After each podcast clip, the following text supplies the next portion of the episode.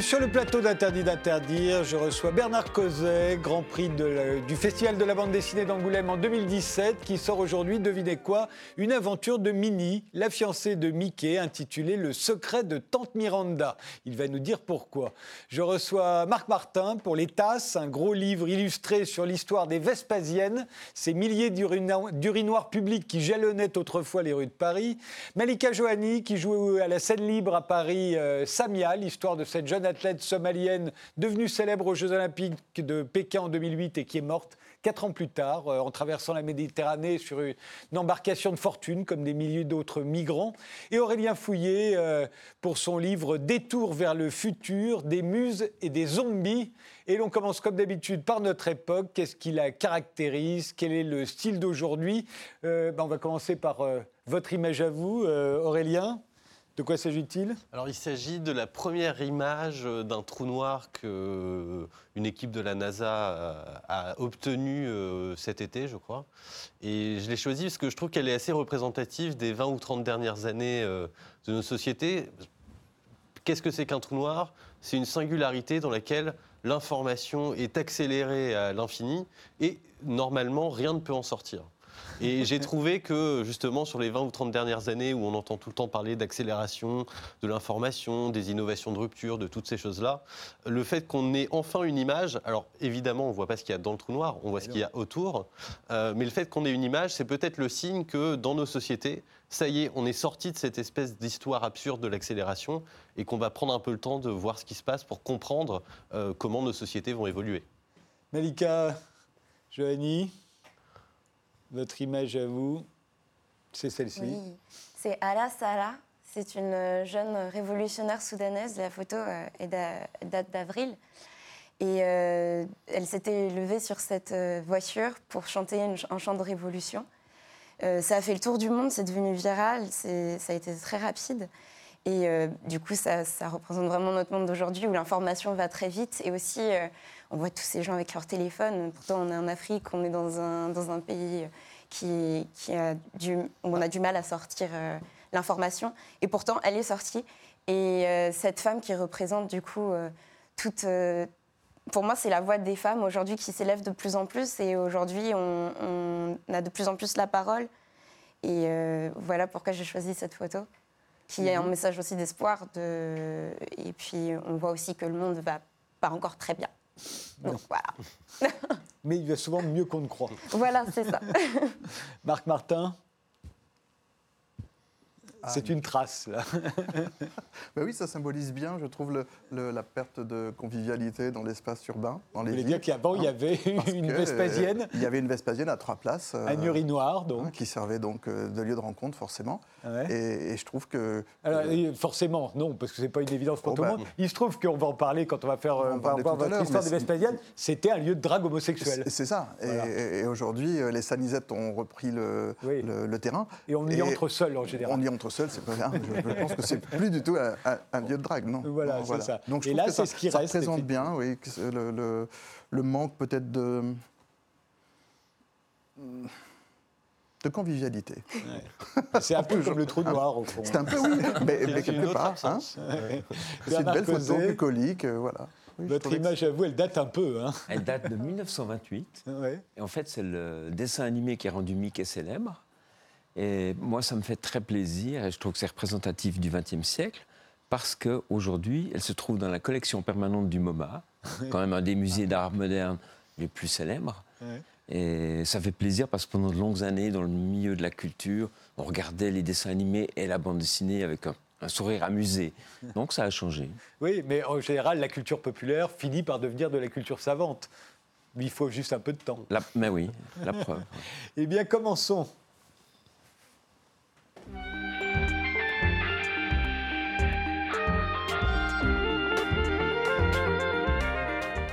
Bernard Causet, euh, vous êtes euh, une vedette hein, de la bande dessinée. Vous êtes le père de Jonathan, euh, une série qui a eu un énorme succès. Je l'ai dit, vous avez eu le Grand Prix du Festival d'Angoulême en 2017. Et là, vous publiez cette aventure de Minnie Mouse, le, secret de tante Miranda chez Glénat. C'est une collection spéciale hein, où on revisite en fait des icônes de la bande dessinée, mais d'énormes icônes comme, comme Mickey, comme Minnie, ailleurs ou dans la même, je ne sais plus. On peut faire Spirou euh, alors tout ça, ça peut avoir de l'intérêt quand un jeune auteur de bande dessinée, on n'a pas encore de public. Donc on capitalise sur une célébrité. Euh, mais vous, pourquoi? Mais c'est tout simplement un vieux rêve d'enfant. Je rêvais de dessiner Mickey d'autres personnages célèbres. Mais vous auriez pu faire ça sur votre table. Ah, oui, je l'ai fait, mais ça n'a pas été Parce que là, c'est du boulot, quoi. Ça, c'est du vrai boulot, mais c'est un grand plaisir. Et puis, ce qui m'intéressait dans cet album, c'était de parler de Minnie, qui a toujours été un personnage tertiaire, même pas secondaire. Parce que le secondaire dans Mickey, c'est Dingo, son copain Dingo. Minnie, c'est la petite fiancée qui court derrière. Et j'ai eu envie, puisque c'était possible maintenant pour des auteurs non employés par Disney, donc freelance, de faire leur propre album. J'ai Disney est quand même sur la couverture. Hein. Ah oui, non, mais ils sont là. Hein, Mais c'est légitime, c'est bah, la création de Disney. Mais je peux faire ce que je veux et surtout développer ce personnage de Minnie qui m'intéresse, dont je suis amoureux depuis toujours, évidemment. Et ça me permet de, raconter mes rêves. Vous dites, euh, vous pouvez faire ce que vous voulez. Disney ne regarde pas quand même? Si, si. Non, non. C'est une façon. Faire ce que vous, voulez. vous avez raison. Non, non, non. Il y a de la, même de la censure. Chaque page est validée. J'ai dû faire beaucoup de retouches. Mais ça reste. Ça fait partie de la marque Disney. Donc euh, c'est comme si vous refaisiez le logo d'une grande marque. Euh. Voilà, ça fait partie des règles du jeu. Oui. Et euh, alors, pourquoi Mini vous, vous nous avez expliqué, euh, mais moi j'ai envie de dire, est-ce que vous n'aviez pas envie aussi de parler aux enfants? Parce que, a priori, la cible de cet album, ce sont les enfants, et peut-être même uniquement les petites filles. Alors moi, je travaille jamais, honnêtement, jamais on pense, je ne crois pas aux cibles commercialement. J'essaye d'une manière personnelle de faire l'album que j'aimerais lire moi-même en oubliant qu'elle a... Aujourd'hui, euh, aujourd'hui et hier. Non, pas, pas, spécialement aujourd'hui. Qu'est-ce qui me ferait, qu'est-ce que j'aimerais lire? Parce que je peux lire un livre d'enfant, j'ai le droit, c'est permis. donc, euh, donc ça me permet de faire ça. Alors, il n'y a pas de euh, cible. Il y a Minnie, il y a sa meilleure amie Clarabelle. On voit quasiment pas Mickey avant la fin de l'album. On voit pas Donald, on voit pas Dingo, on voit pas Pluto, on voit personne. On voit que les filles, Minnie, Clarabelle. Et, et et le méchant, c'est quand même patibulaire. Ah bah Vous n'avez pas eu envie de créer. Ça aurait pu être une femme méchante. Eh ben, je vais y penser pour un autre album. Non, je ne pense pas que je vais refaire du Disney, mais c'est une bonne idée. Non, parce que c'est vrai, on se dit ah, pourquoi, pourquoi réserver le rôle du méchant à l'homme euh, Les femmes ont pu s'illustrer dans ce domaine. C'est du pur sexisme. Elles ont eu moins souvent l'occasion. C'est scandaleux. Moins souvent l'occasion d'être au pouvoir. Mais je suis sûr qu'elles pourraient. Euh, enfin bref, euh, oui, je pense que ce serait intéressant. Mais est-ce qu'il vous laisserait créer un personnage, par exemple? Oui, oui, il y, a, il y a des personnages secondaires que j'ai créé dans le premier album de Mickey.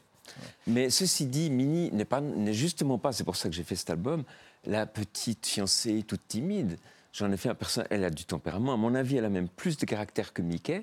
Oui, parce que Mickey, au fond, n'est pas un personnage si intéressant que cela. Euh pour moi, oui, il est intéressant, mais il est quand même plus poli, il est plus modéré. Il a changé beaucoup. Il était plus, euh, il était plus subversif au départ. Au tout début. Il est devenu. Oui.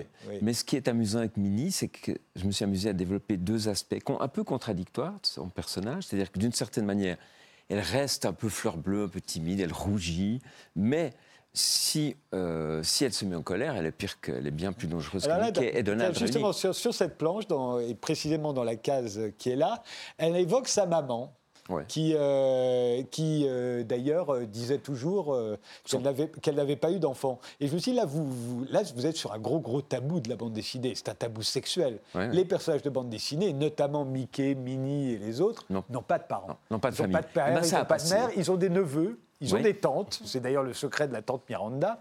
Là, ça va. Mais les parents, ça veut dire qu'il y a eu procréation. C'est comme la Vierge. Il a fallu à un moment euh, se inventer l'Immaculée Conception. Alors ça a passé. Hein Personne n'a vu, n'a remarqué ça. ah, ils n'ont rien dit. Rien du tout. Ah. Parce que moi, alors moi, tout de suite. Non, mais ce qui n'est pas permis, c'est qu'ils fassent des enfants. Pourquoi? Parce qu'ils ne sont pas mariés. Ils sont fiancés. ils sont fiancés. Pas question. Comment fait-il qu'ils portent le même nom d'ailleurs? Parce que c'est pas un nom, c'est la souris, Mouse. Oui, donc, oh, mais il y a plein de contradictions. Et puis, on peut, il y en a d'autres. Euh, il y a plutôt le chien qui est un vrai chien, et Dingo, le chien qui parle et qui s'habille. c'est bourré de contradictions, mais voilà, c'est Disney. Oui, effectivement. Mais là, je suis étonné parce que moi, ça m'a sauté aux yeux. Je me suis dit, tiens, Disney laisse passer ça. Alors, où va-t-on? Euh, d'ailleurs, vous lui faites dire que sa mère regrettait de ne pas, avoir eu d'enfant. Ce qui avait le don d'énerver ses 27 enfants. Voilà, mais donc d'une certaine manière, vous entérinez le fait qu'elle a eu une mère, mais qu'au fond, on lui a retiré ses enfants, puisque dans les aventures, on ne parle jamais des parents. Oui, sauf que j'ai rien entériné, mais je me suis bien amusé. je me suis bien amusé. Euh, vous avez Minnie, qui est quand même très célèbre c'est un peu comme si vous disposiez du Joker ou de Super Mario. Oui, mais c'est hein très culotté. Ma démarche est culottée. Oui, enfin, il faut le faire. Vous n'êtes pas le seul, puisqu'il il, laisse les autres se, servir de Mickey ou de Spirou. Peut-être un jour de Tintin, allez savoir. Oui, mais on n'avait jamais donné la parole à Minnie en tant que personnage principal. Et c'est la vérité. Mickey, on le voit une fois au tout début, puis dans les trois dernières pages comme guest star, mais c'est Minnie qui est l'héroïne de cette histoire. Mais eh, vous avez Minnie. Qu'est-ce que vous avez eu envie de raconter à ce moment-là? Pouvez lui faire vivre n'importe quelle aventure. Et euh, vous êtes posé la question comment? C'est-à-dire que vous avez, Elle ne peut pas passer la nuit dans la maison de Mickey. Non. Ça, je vous préviens. Non. Mais même si on voit rien, elle ne peut pas sortir le matin de la maison de Mickey. Bah, lui non plus, dans, de sa pendant 60 ans, dans les films américains, on n'a jamais vu un couple s'asseoir sur le même lit. Ils avaient des lits, des lits jumeaux dans les films hollywoodiens jusqu'en 1960. Donc, euh, on va vous dire. Euh, donc non, je me dis, voilà, à ce moment-là, vous dites, bon, bah, ça y est, je l'ai, je peux faire ce que je veux. Euh, vous avez tourné en rond, vous disant qu'est-ce que je vais lui faire vivre comme aventure, parce que comme vous le dites, vous allez le faire qu'une fois. Hein. Mais c'est pas qu'est-ce que je vais lui faire vivre, c'est qu'est-ce que j'ai envie de la voir. Moi, je me considère comme lecteur, le, premier lecteur qui va bien sûr dessiner, mais et donc, qu'est-ce que j'ai envie de l'avoir faire? Eh bien, ce que j'ai dessiné, c'est-à-dire partir euh, à la recherche d'un calepin de sa vieille tante Miranda, qui contient on ne sait quoi, ça fait partie du mystère. On les voit partir, elles sont toutes les deux avec Clarabelle, on se dit qu'il y a un côté Thelma et Louise. Ah, j'y avais pas pensé, mais c'est une belle référence. ça, et donc, elle va partir pour essayer de récupérer ce carnet qui risque de disparaître. Et en chemin, évidemment, il y aura des surprises. Vous êtes entraîné à dessiner euh, ah euh, mini, parce que dans les séances de dédicace, dorénavant, il risque d'y avoir des tout petits qui vous demandent des dessins de mini. Mais c'est ce qui se passe. Mais en fait, il faut peut-être pas le dire, mais mini, c'est Mickey, trait pour trait, avec juste des cils, des longs cils, et puis soit un chapeau rose à fleurs. Là, en situation, elle a un, bonnet de trappeur. Ou alors euh, un nœud, un nœud rose, comme Daisy, la fiancée de Donald. à part ça, c'est le même dessin que Mickey. Quels euh, autres héros de bande dessinée ou héroïne euh, aimeriez-vous euh, retravailler? Eh bien non, je ne crois pas que Mickey et Minnie me suffisent. J'ai envie de, revenir à créer mes propres personnages. C'était ma démarche de base. base. Je me suis amusé à faire ces deux albums. Mais je me dis, par exemple, on a beaucoup euh, parlé de Tintin, puisque Hergé ne voulait pas que quelqu'un d'autre euh, décide Tintin. Euh, et, en même temps, on sait qu'il y a plein d'auteurs de, bande dessinée. Il y a eu des parodies, des caricatures. mais j'ai l'impression que Tintin, c'est trop. Personne n'oserait, au fond. il va falloir attendre, au fond, que, que les, lecteurs contemporains d'Hergé disparaissent tous pour que quelqu'un puisse un jour, peut-être, quand il tombera dans le domaine public, s'emparer de Tintin. Mais par exemple, Tintin, vous n'auriez pas osé c'est trop gros Si on me l'avait proposé, j'aurais osé. Mais pour l'instant, ce n'est pas autorisé. Et vous auriez, vous auriez osé Alors, j'aurais osé essayer. Mais il n'est pas sûr. Par exemple, Mickey, quand on me l'a proposé, euh, d'abord, j'ai dit oui tout de suite parce que c'était vraiment un rêve d'enfant, c'est vrai. Mm. Et puis, j'ai cherché, je trouvais rien, aucune idée. Donc, j'ai annoncé à l'éditeur, Jacques Léna, je lui ai dit, mais je trouve rien, donc je vais renoncer. Et puis, je suis revenu, je suis allé lire la toute première bande dessinée de Mickey, de 1928, son premier dessin animé. Et là, j'ai vu qu'ils étaient déjà fiancés d'emblée, ensemble les deux. Donc je me suis dit, mais alors comment ils se sont rencontrés? Et ça a été l'idée. Malika, euh, dans votre génération, on connaît encore euh, Mini? oui, et ça, fait, ça me fait tout bizarre de voir son nom justement en tant qu'héroïne parce que moi j'ai j'ai droit à Mickey, mais Mini, j'aurais aimé avoir on a encore lu, On a encore lu Mickey à votre âge. Ah, oui. À un moment, les Américains, je crois que c'était à la fin du XXe siècle, dans, euh, dans un sondage, se sont aperçus que Super Mario, donc créé par les Japonais, était plus populaire chez les enfants que, que, Mickey. Et ça leur avait fait un sacré traumatisme. Ah, moi aussi, ça me fait un traumatisme à l'instant. Mais oui. Pourtant, Super Mario est intéressant. Vous n'aimeriez pas redessiner Super Mario Non, voilà. non. Et euh, Astérix et Obélix, par exemple, sont passés entre les mains de nombreux dessinateurs, enfin de plusieurs, euh, et scénaristes d'ailleurs. Il y a toujours écrit Goscinny et Uderzo, mais... Euh, oui, mais c'est leur création. Mais Astérix, c'est quand même marqué par la, patte, par le dessin d'Uderzo. Pareil pour Spirou de Franquin. C'est pour cette raison que je ne ferai pas... Spirou, il y en a eu plusieurs des oui, dessinateurs. Mais je le ferai pas. Franquin, Fournier... C'est vrai. Mais je pense que c'est trop marqué par Franquin que j'admire énormément. Alors que Mickey, dès le départ, c'était un travail d'équipe, un dessin animé. Alors il y a eu Walt Disney qui a fait les premiers croquis, et puis ensuite Ewerks, Fredson, etc. C'est un peu comme la Tour Eiffel au fond. C'est vrai. Ouais, je ne sais pas s'il serait content. Dites pas ça de Mini. Mickey réagira poliment, mais faites attention. Mini, c'est vrai que vous l'avez fait un peu féroce. Oui, oui, oui. Pas toujours. Il y a, il y a des, des, remugles, on va dire, de, de Tata au Tibet. Vous l'avez bah, fait exprès parce que comme euh, Jonathan, c'est le Tibet, votre héros, ouais, et il y a un petit côté Tata au Tibet. C'est un peu, je dois dire que je, suis probablement un peu monomaniaque, mais la montagne et la neige, j'adore ça. Et bah, j'en mets partout. Puis franchement, je suis aussi un peu paresseux, je ne suis pas que monomaniaque. La neige, c'est facile. Vous êtes sur du papier blanc. Elle est déjà dessinée. Ouais. On, dessine le, le véhicule. Oui, c'est vrai, alors que dans peinture, c'est très difficile. Ah, c'est compliqué. très bien, ben, ça s'appelle euh, Minnie Mouse, euh, en tout cas, c'est une aventure de Minnie Mouse, Le secret de Tante Miranda, et ça vient de paraître chez Glénat.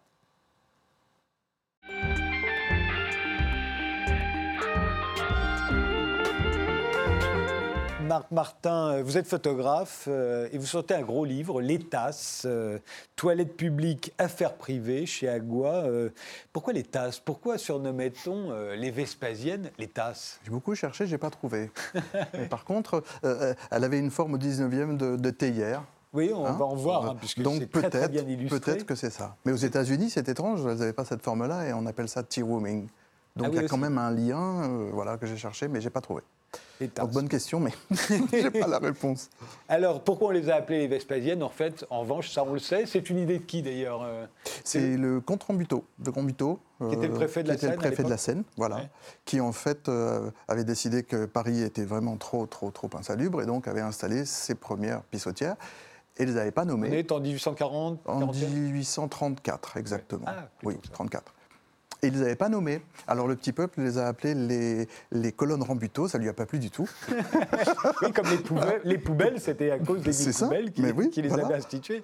Et donc tout de suite, il a fallu euh, couper court au sobriquet. Et, voilà, et, en fait, on a choisi Vespasien parce que c'est l'empereur qui avait taxé l'urine. Exactement. Voilà. D'où les Vespasiennes, effectivement. Alors on va voir, et, d'ailleurs les, les, images, parce que c'est très très bien illustré, euh, les images... un petit peu la forme de théière. Oui, c'est la, hein. théière là. Peut-être. Les images le prouvent, euh, c'est que les architectes vont véritablement rivaliser d'imagination pour les, pour les construire, ces Vespasiennes. Euh, au début du XXe siècle, il y en a 4000 à Paris. C'est dingue. C'est incroyable. C'est 4000, hein c'est-à-dire que ça jalonne, c'est partout, toutes les rues. et d'ailleurs, il y a plein de témoignages dans votre livre. Il y a Henri Miller, euh, des écrivains qui disent mais les Américains, c'est la première chose qu'ils voient. Ah c'est-à-dire c'est toutes ces Vespasiennes partout. Bien sûr, parce qu'aux États-Unis, on fait ses besoins en cachette. Oui, hein, souterrain. C'est souterrain. Donc la première chose qui les choque, évidemment, c'est de voir les pieds des, des, des, hommes qui, euh, qui, urinent dans la rue. C'est quelque chose qui les choque. Et on, voit très bien sur cette image, on voit leurs pieds. Hein. C'est ça. Et, alors la petite histoire, c'est qu'au début, on les, a, on les a faites à une place. Et en fait, le rendement n'était pas assez. Euh, les gens faisaient la queue. Les, gens faisaient la queue. C'était pas non plus très très très très euh, joli sur les boulevards. Donc on a décidé de, de construire des stalles 2, 3, 4, 5, 6, sans se douter qu'il allait se passer des choses. Il va se passer des choses improbables à l'intérieur. Effectivement. Mais, euh, mais d'abord, euh, euh, elles, sont, elles, sont, elles sont très drôles. Alors, ça devient un support publicitaire. On ne voit que ça, en fait. Elles sont toutes dans les teints vert, vert sombre, le vert étant la couleur de la propreté. Euh, voilà. voilà. Porter un petit peu de, verdure et de nature dans Paris. Exactement. Mais, euh, mais alors évidemment, elles sont recouvertes de placards publicitaires, donc euh, elles sont extrêmement visibles. regardez, au milieu des halles à Paris. Au milieu des halles. On voit C'est impensable aujourd'hui. Hein. C'est impensable. non, mais en fait, c'est la logique. La logique voulait que, effectivement, tout à coup, on puisse soulager un besoin naturel. La chose moins logique, c'est qu'effectivement, c'était réservé aux hommes. Alors, effectivement, ça va donner un, problème, euh, puisque les femmes vont se plaindre, on va le voir, vous avez retrouvé des, illustrations d'époque où les femmes, c'est au fond, vous dites, ça a été l'occasion de pas mal de revendications, des premières revendications des premières revendications, on voit cette, euh, cette jeune femme et c'est titré, alors c'est tout petit, de supplice de, de Tantale. De ben euh, et, effectivement, je dis pourquoi les femmes n'y avaient pas droit? Alors, ça prend plus de place. D'ailleurs, c'est toujours injuste que dans tous les établissements publics, vous avez la même surface accordée aux toilettes pour hommes et aux toilettes pour femmes alors que les toilettes pour hommes, il y a une rangée de, de, Comment ça s'appelle d'ailleurs D'urinoir. D'urinoir, et, et, pas chez les femmes. Donc on devrait donner plus de surface aux toilettes des femmes. Mais c'est quand même dingue, oui, qu'on oui, ait institué ça. Et, ça, et ça, ça, En plus, ça a perduré. C'est-à-dire, ça a duré euh, jusqu'en dans les années, 60. il y en a eu un petit peu, des, des, de la mais très peu, jusqu'à la sanisette, hein, qui là, euh, pour les deux sexes. Alors, effectivement, euh, ça va devenir euh, un, lieu de, un lieu de drague homosexuelle. Il faut dire qu'il n'y a pas de lumière. Il faut dire qu'il n'y avait pas de lieu déjà pour les homosexuels de se rencontrer.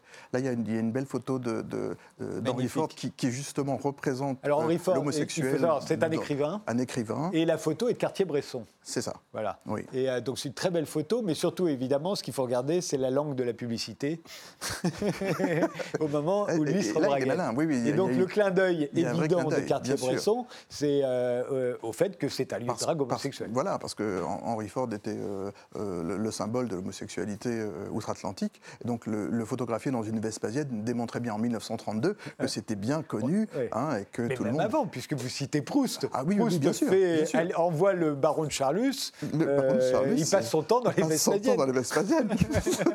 Absolument.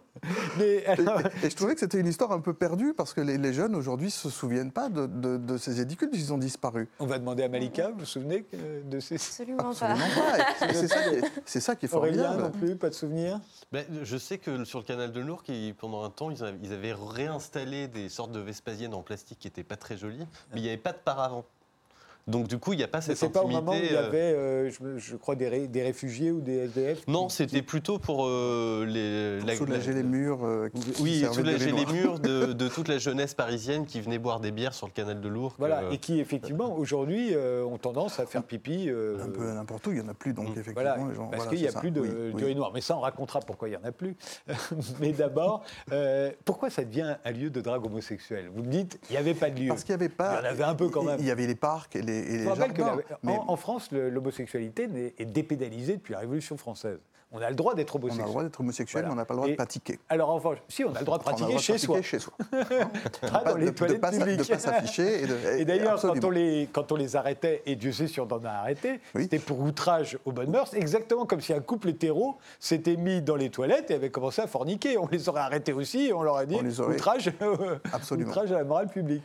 Et, euh, donc, c'est pas contre les homosexuels. Non, non absolument pas. On est d'accord. Et la France, encore moins que d'autres pays, euh, euh, la police était au courant de ce qui se passait dans ces endroits. C'était pas une, eh oui, meute. Non, c'est pas pénalisé. Non. Après, ça ne veut pas dire qu'il n'y a pas de brimade, qu'il n'y a pas de. évidemment. Minimum de. Peut-être parce que c'est un, un, endroit clos dans l'espace public et qu'il n'était pas facile de se rencontrer. Comment un homosexuel va draguer son voisin en se demandant si peut-être il est homosexuel et peut-être pas? Donc, où on se prend... Donc ce lieu servait non pas seulement de, de lieu de consommation sexuelle, mais de d'endroits de rencontre. Oui, on pouvait repartir ensemble. Repartir, voilà, c'est ça. on, se regardait à On pouvait aussi se tromper parce qu'il y avait des, hétéros qui allaient faire pipi. Il y a des hétéros qui allaient faire parfois pipi. on avait de mauvaises Et quand il y avait trois, trois, quatre hommes dans une salle et qu'il y avait deux hommes intéressés, il y a des signes extérieurs euh, qui trompent pas. Alors, c'est justement ce qu'on a reproché, parce que très vite, on, le comprend, on s'en aperçoit, on s'en plaint que les homosexuels envahissent ce sont quasiment, d'ailleurs, voilà, quand le crapouillot... Euh, crapouillot s'est gratiné, voilà, c'est voilà, ça. Euh, parle des, à l'époque, on les appelait les pédérastes, il met évidemment une... C'est vrai qu'à l'époque, on ne distinguait pas. Hein, les oui, pédérastes, c'était homosexuel. Voilà. Et, euh, et on montre évidemment une, une Vespasienne. Et, euh, Ce qui est marrant dans ce dessin de Péné, c'est qu'il montre bien le brassage social. Euh, voyez, les différentes générations, les différences de, culture. Euh, et ça, c'est vraiment un, aspect qu'il y a dans, dans le livre. Et très souvent, d'ailleurs, les auteurs alors, homosexuels qui parlent des, des, Vespasiennes disent toujours qu'on y rencontre des gens très bien. Parce qu'il faut dire qu'elles ont la réputation d'être des, des, endroits répugnants. parce qu'on hein. urine, parce que c'est malodorant. Ça ne pas sentir la rose. Hein. Moi, je ne l'ai pas connu, mais enfin, je pense que ça va de soi. Oui, parce que les bourgeois allaient s'encanailler dans ces endroits. Vous voyez, donc il y avait, il y avait vraiment. Moi, j'ai interviewé des, des, anciens qui, qui m'ont euh, effectivement confirmé qu'ils avaient rencontré des gens célèbres, des, des, euh, des gens très bien, Euh, et ça faisait un brassage social euh, inédit. Bernard oui. Vous avez le souvenir de... Vous avez fait les Vespasiennes Non, pas, les Vespasiennes. Écoutez, tout le monde y, allait, y est allé faire pipi Pourquoi un jour. pas Ah, mais alors, pipi. tout à fait. Non, moi j'ai un aspect un peu plus sombre à propos de, du Tibet, qui est ouais. un pays occupé, dans lequel le gouvernement chinois a installé dans les villes que les touristes visitent, il y a des monastères qu'on peut visiter, et ceux qui sont fermés aux touristes, le, le gouvernement chinois a construit des latrines juste comme ça, symboliquement, euh, pour, pour à l'entrée des monastères fermés aux touristes. Ouais. Voilà, juste un petit. Petite parenthèse un peu sombre, je suis désolé, mais c'est réel. Je l'ai vu encore en septembre à Lhasa. On fait une pause, on se retrouve juste après. On continue de faire notre tour euh, des Vespasiennes avec Marc Martin.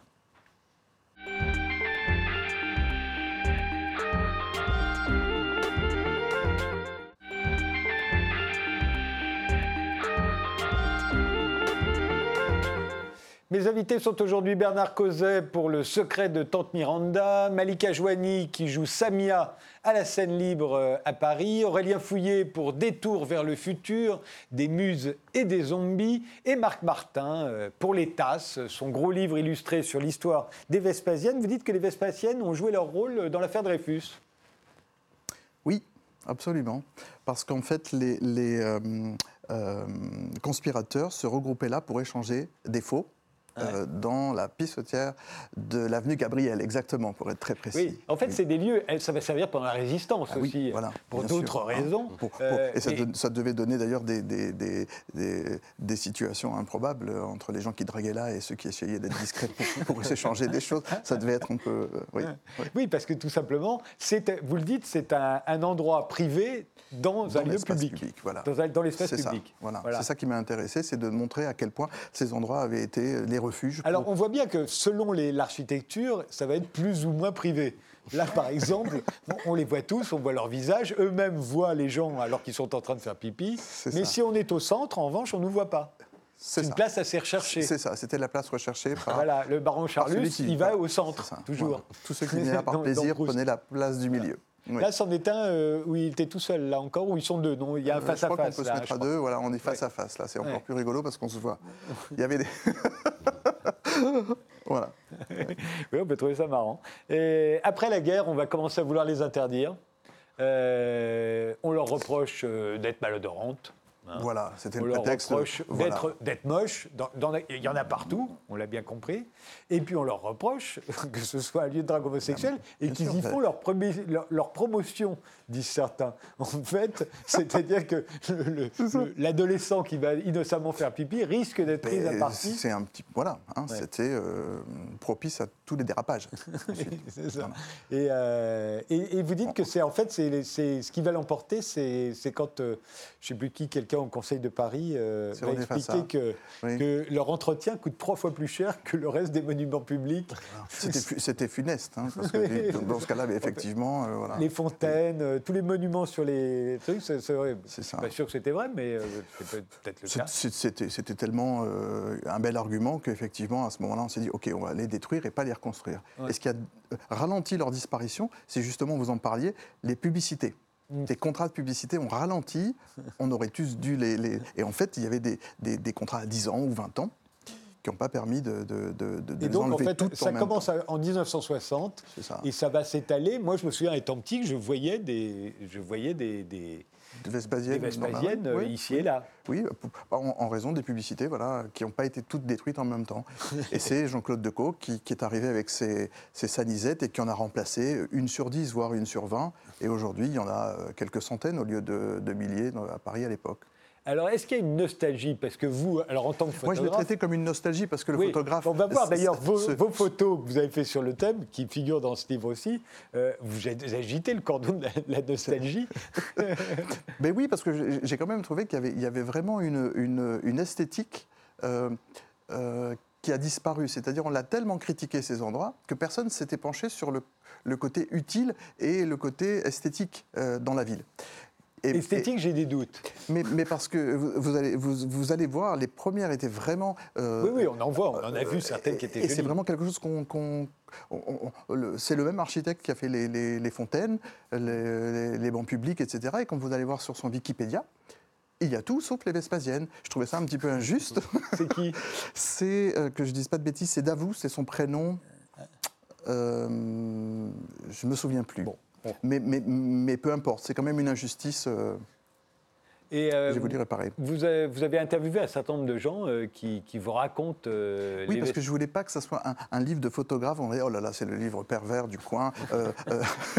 et donc j'avais besoin de faire cette partie historique et de faire cette partie témoignage où les anciens me racontaient qu'effectivement ça servait de lieu de rencontre et que c'était pas juste un, un délire de photographe aspiré. Il va y avoir une exposition? Il y a une exposition qui commence le 19 novembre. Pas par hasard pas par hasard. Vous savez tout. C'est la journée mondiale des toilettes. Et c'est au point éphémère, parce que, évidemment, aucune institution classique a voulu euh, présenter cette exposition, alors qu'à New York et qu'à Berlin, c'est présenté hein, au Schulles Museum, euh, Leslie Lollman euh, Museum. Mais oui, parce qu'ils voient ça comme une curiosité française. Parce que c'est une curiosité française, alors que Paris a été beaucoup plus réticent. C'est comme le bidet. C'est ça, ça, voilà, c'est ça. Hein. Donc c'est au point éphémère à partir du 19 novembre. et, toutes ces images, c'est votre collection personnelle? Oui, parce que ça fait dix ans que je travaille le sujet en me disant il va bien falloir quand même que, que je fasse quelque chose avec tout ça.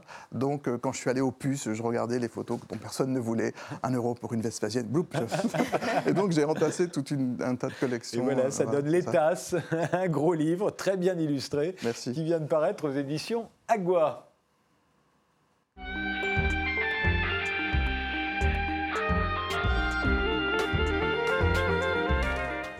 Malika Joanie, vous jouez donc euh, tous les soirs 21h sur la scène, à la scène libre à Paris, Samia de Gilbert Ponté, mise en scène par euh, Steph Suissa. Euh, c'est inspiré de la vie de Samia Youssouf Omar, euh, cette jeune athlète somalienne qui avait enthousiasmé le public lors de la compétition du 200 mètres aux Jeux Olympiques de Pékin, c'était en 2008, et qui est morte comme des milliers d'autres migrants quatre ans plus tard. Elle avait 21 ans, donc. Mmh.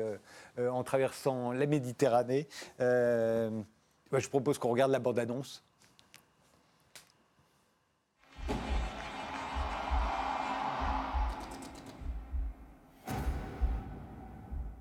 La passion fait vivre. Elle repousse nos limites. Qui n'a jamais connu la passion ne pourra comprendre mon histoire. L'histoire de Samia. Je n'ai pas peur. On n'a plus peur de rien. Quand on a 17 ans et qu'on représente son pays aux Jeux Olympiques de Pékin. Quels Jeux Olympiques Allah ne veut pas que les femmes jouent. Tu n'as jamais joué aux Jeux Olympiques. Ils comprennent pas pourquoi une jeune fille comme moi veut faire du sport. Ils ne comprennent pas pourquoi je passe mes nuits dans un stade abandonné, complètement défoncé par les bombes.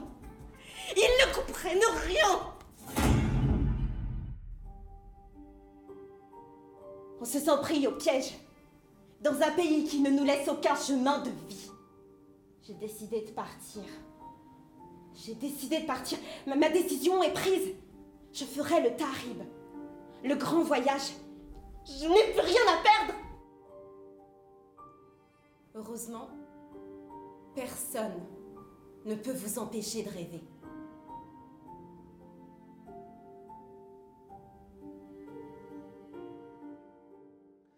On va parler de Samia plus particulièrement, mais pour moi, ce spectacle est représentatif de beaucoup de spectacles théâtraux euh, euh, d'aujourd'hui. Euh, euh, c'est pas vraiment une pièce de théâtre, c'est un seul en scène, on l'a compris.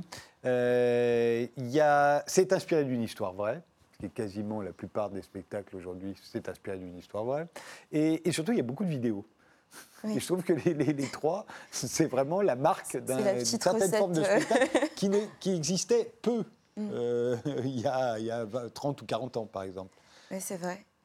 Et euh, là, je, pense que c'est très particulier aussi, parce que le thème, la thématique, celle de, des migrants, c'est pas encore une thématique qu'on voit beaucoup au théâtre, donc c'est aussi quelque chose. C'est ce qui fait aussi d'ailleurs que, euh, alors on n'est on est plus au temps de l'unité d'action, l'unité de temps et l'unité de lieu, mais là il y a vraiment plus d'unité de temps, il y a plus d'unité de lieu puisqu'elle traverse, mm. elle, va, elle part de, de, Pékin, elle va à Mogadiscio, de Mogadiscio elle va en Libye, de Libye elle va, être, elle va essayer d'arriver en Italie euh, par la Méditerranée, donc euh, ça bouge beaucoup, et puis il y a des vidéos et puis et puis il y a tout ça. C'est quelques vidéos, oui, c'est des vidéos de transition Et puis il y a surtout sa course.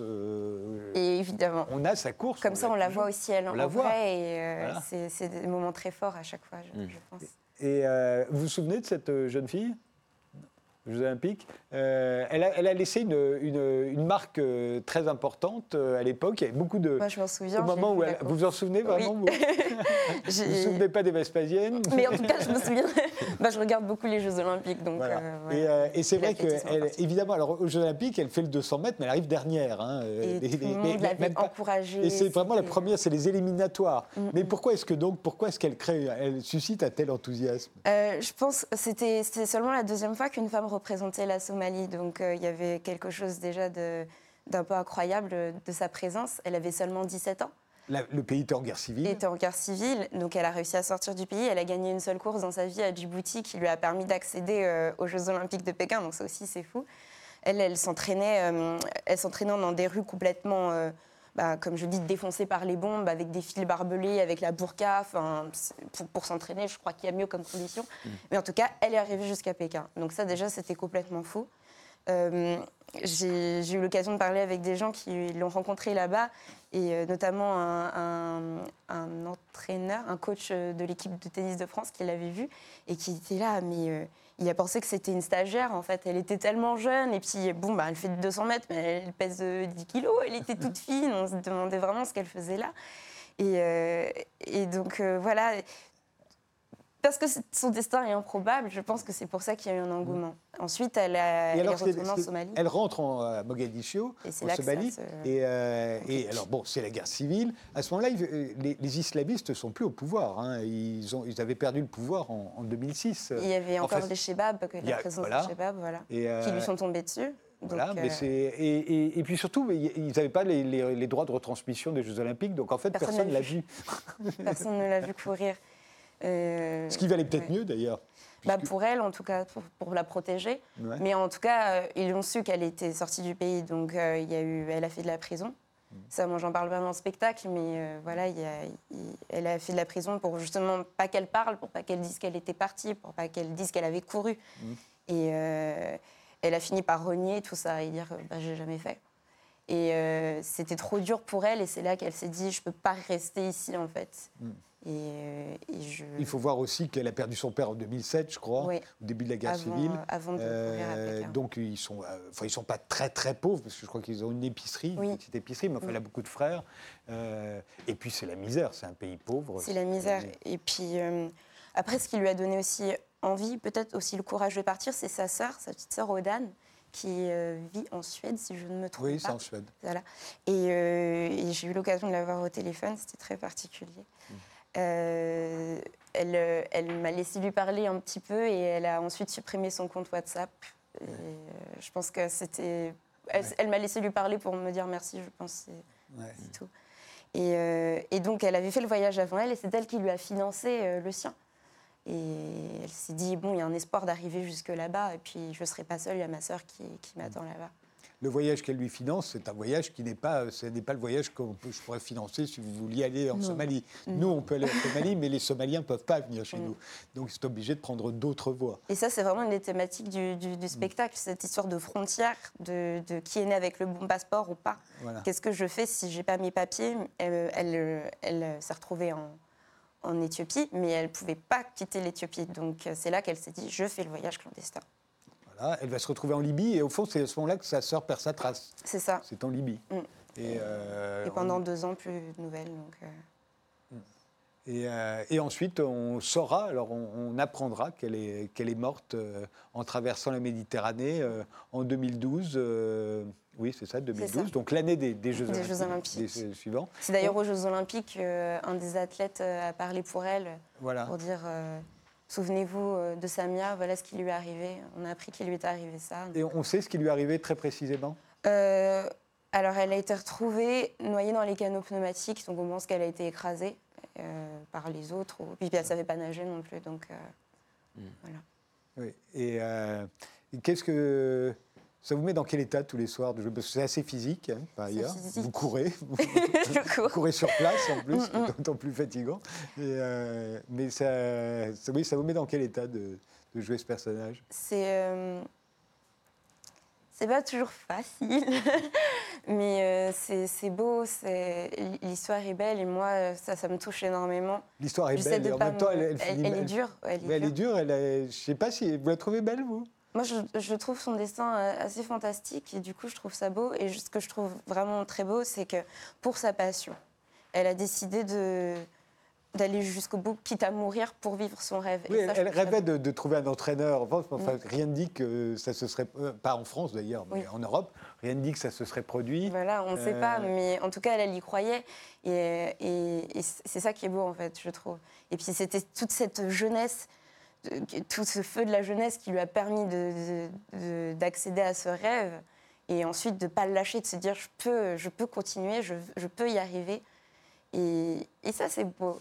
Si, c'est beau. Oui, non, non, c'est beau, mais c'est triste. toute cette passion. Évidemment, c'est triste. C'est triste. Et ce qui est triste et d'autant plus dur, c'est que ça se produit encore et que c'est pas prêt de s'arrêter, en fait. Non. Et, euh, et c'est ça qui est dur et, et, qui est, je pense, important avec ce spectacle, c'est que ça donne un visage aussi à, ces personnes qui arrivent. Et ça reste pas un groupe de. Enfin, c'est pas des migrants qui arrivent, c'est des jeunes avec des rêves. C'est beaucoup de jeunes. Et c'est des jeunes parfois qu'on a acclamés à la télévision et on l'a oublié. Oui, voilà, c'est ça. Et ça, c'est. Du coup, ça a aussi un message d'espoir, je pense. Euh, voilà. Et puis pour nous aussi, pour les jeunes euh, d'ici, qui on a tout et puis on. on est là. voilà, alors qu'elle avait rien et elle s'est battue donc euh, pour nous, c'est un message aussi. voilà, c'est ça. il faut qu'on se batte. Il faut trouver, des, il faut trouver des passions. Il faut trouver un objectif. Vous le jouez jusqu'au 30 novembre euh, à sur la scène libre. Euh, vous partez en tournée après? Normalement, oui, à partir de septembre 2020. eh bien, bonne chance pour la tournée aussi. C'est à 21h à la scène libre.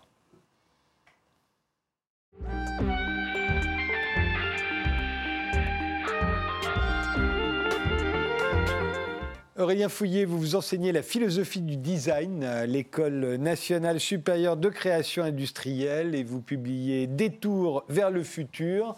C'est le titre de votre livre, une référence à Retour vers le futur, j'imagine, célèbre film de Robert Zemeckis. Tout à fait, c'est une référence à Retour vers le futur. Alors, c'est une, multiple référence, si j'ose dire, c'est une référence à la pop culture, on en parlait tout à l'heure, euh, qui est souvent... Euh, les prémices de ce qui va s'instituer ou devenir euh, la norme ou le canon euh, euh, par la suite. Et donc ça me paraissait important justement pour une réflexion sur l'époque de montrer que dans la pop culture, il y a les, les ferments de l'avenir d'une certaine manière. Et puis c'était pas faire un retour, mais un détour, parce que on nous parle tout le temps du futur, du progrès, de ce qui va se passer demain, de l'effondrement à venir. Et euh, ce serait peut-être bien de prendre des chemins de traverse, de se perdre un peu et de prendre le temps, en fait, simplement de d'envisager le présent avant d'envisager le futur. Et alors pourquoi cette référence des muses et des zombies? Alors les muses et les zombies, c'est euh, ça vient d'un vers de Pessoa, enfin sous un de ses nombreux hétéronymes. Euh, il il rappelle comme ça, un peu de façon euh, ironique, que les anciens invoquaient les muses. Et nous, on ne fait que invoquer nous-mêmes d'une certaine manière. Donc, alors, est-ce que c'est mieux, est-ce que c'est moins bien Les muses étant des déesses. Les muses étant les, filles, euh, les filles de la déesse mémoire. Et donc, c'est elle qui transmettait aux, aux Aèdes, à Homère par exemple, euh, bah, cette mémoire un peu particulière des Grecs, qui est une mémoire fondatrice en fait, qui n'est pas simplement un souvenir, mais qui est vraiment un et qui est oral. Hein, et qui est oral, évidemment, et qui est oral. Et les zombies, c'est euh, une ouverture euh, ce que c'est à la fois euh, la critique que fait Romero dans euh, La Nuit des Morts Vivants de la société de consommation. Georges Romero, c'est le réalisateur du premier film de zombies. Voilà. La Nuit des Morts La Nuit des Morts Vivants, qui est une sorte de critique comme ça sociale de la société de consommation, sous, avec en, sous-bassement l'idée qu'on est tous en train de devenir des zombies à coups de publicité, d'objets et, et, toutes ces choses-là. Et en même temps, les zombies, c'est aussi un personnage d'une religion particulière qui est le vaudou haïtien, qui est une religion euh, syncrétiste qui mélange. Euh, de, qui est amenée par les esclaves. Qui est amenée par les euh, esclaves et qui est hybridée avec le christianisme, et qui va ensuite donner naissance à tout un tas de choses, le blues et donc le rock and roll. Et en fait, dans la figure du zombie, il y a aussi. Bah, au-delà de la société de consommation, cette espèce de, euh, de polysémie, de mélange, d'hybridation qui, euh, d'une certaine manière, est le ferment de, justement d'une recomposition euh, possible de nos sociétés.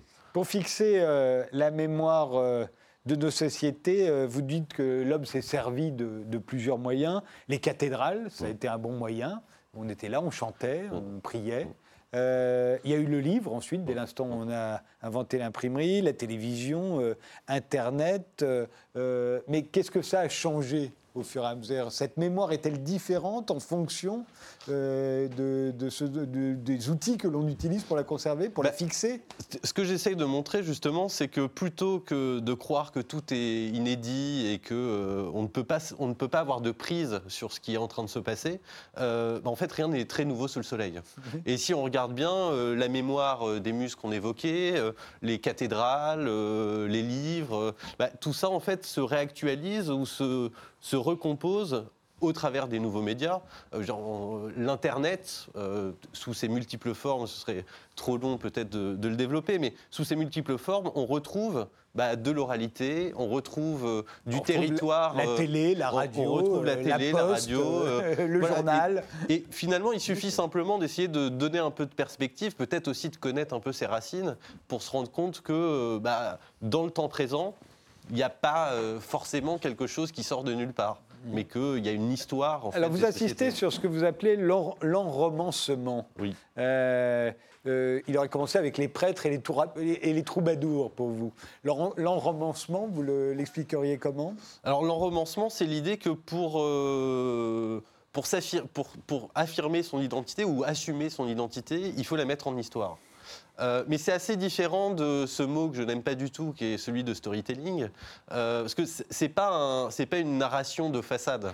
C'est véritablement quelque chose qui fait advenir une identité. Les troubadours, en fait, euh, c'est un mot du Moyen Âge, l'enromancement. et les troubadours faisaient de l'enromancement pour les seigneurs et chevaliers de l'époque, parce que ça s'est passé à un moment de, la société médiévale où la justification de la seigneurie, qui était défendre les châteaux forts et faire les croisades, euh, était plus euh, finalement assez opérante. C'est-à-dire, les, les, royaumes étaient à peu près stabilisés, donc les chevaliers servaient plus à rien. Et donc, ils ont engagé des troubadours pour euh, bah, chanter leurs louanges, chanter euh, euh, leurs exploits fabuleux. C'est là qu'on voit apparaître les chansons de jazz, donc la chanson de Roland. Il y a beaucoup de merveilleux, on met du merveilleux. On met du merveilleux. C'est l'époque où on, enchante le monde, comme on, dit aujourd'hui. Tout à fait. Aujourd'hui, on se plaint du désenchantement. et là, il y a une forme de, effectivement, d'enchantement. et c'est par cet enchantement-là que les chevaliers vont justifier leur position sociale dans la société. Et, au fond, ce qui leur succède, ce seraient les savants et les philosophes euh, et, qui, eux, vont désenchanter le monde, puisque pour vous, euh, euh, eux, ils vont, faire de la, ils vont rationaliser le ben, monde. Ils, vont, ils vont évacuer tout ce qui n'est pas rationalisable, tout ce qui n'est pas calculable.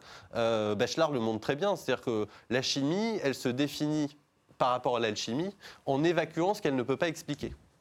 Et donc, il y a une forme, bah, il y, a un appauvrissement, et puis il y, y, a une forme d'uniformisation, d'ennui, qui amène ensuite un autre personnage dont je parle, qui est euh, Emma Bovary. Oui, euh, qui est le personnage pour vous représentatif du 19e siècle. Un 19e siècle où c'est la bourgeoisie là, qui va remplacer les savants, les philosophes, les prêtres et les, et les troubadours. Et qui va prendre même d'ailleurs le vocabulaire de la noblesse d'épée avec le capitaine ou le chevalier d'industrie, comme dans une sorte de continuité comme ça euh, pour asseoir aussi une, Alors c'est effectivement euh, les industriels, les explorateurs, les aventuriers à ce moment-là. On est dans une époque, on pourrait dire, de moralisation? À ce moment-là, le 19e siècle. Euh, oui, bah, oui, le 19e siècle, c'est certainement une époque de moralisation et de, euh, de, contrainte en fait des, comportements. Et Emma Bovary, elle est quand même euh, empêtrée, si je puis dire, là-dedans. Elle, rêve finalement de se conformer à la morale bourgeoise. c'est pour elle sa grande aventure. et Charles Bovary étant le pas tellement à la hauteur, elle va bah, justement enromancer une partie de sa vie euh, sur le modèle des euh, chevaliers du Moyen Âge. Et, aujourd'hui, alors ce serait quoi? Bah, Aujourd'hui, un personnage que je prends, c'est celui de Spider-Man. Spider-Man, c'est un, personnage intéressant parce que Peter Parker, euh, donc, qui est plutôt chétif, la première planche, on voit Peter Parker à l'écart d'un groupe d'amis dans lequel il y a Mary Jane et le capitaine de l'équipe de football. il se fait piquer par une araignée radioactive on a les ressorts euh, narratifs de son époque. Euh, et plutôt que de s'inscrire à l'équipe de foot pour devenir le meilleur quarterback du lycée et donc sortir avec la capitaine des pom-pom girls, euh, il s'invente une identité. Euh, il s'invente un personnage, celle de l'homme araignée. Euh, et c'est au travers de cette identité inventée, euh, c'est lui qui dessine le costume et, tout ce qui va avec. Bah, c'est comme ça qu'il va assumer qui est Peter Parker.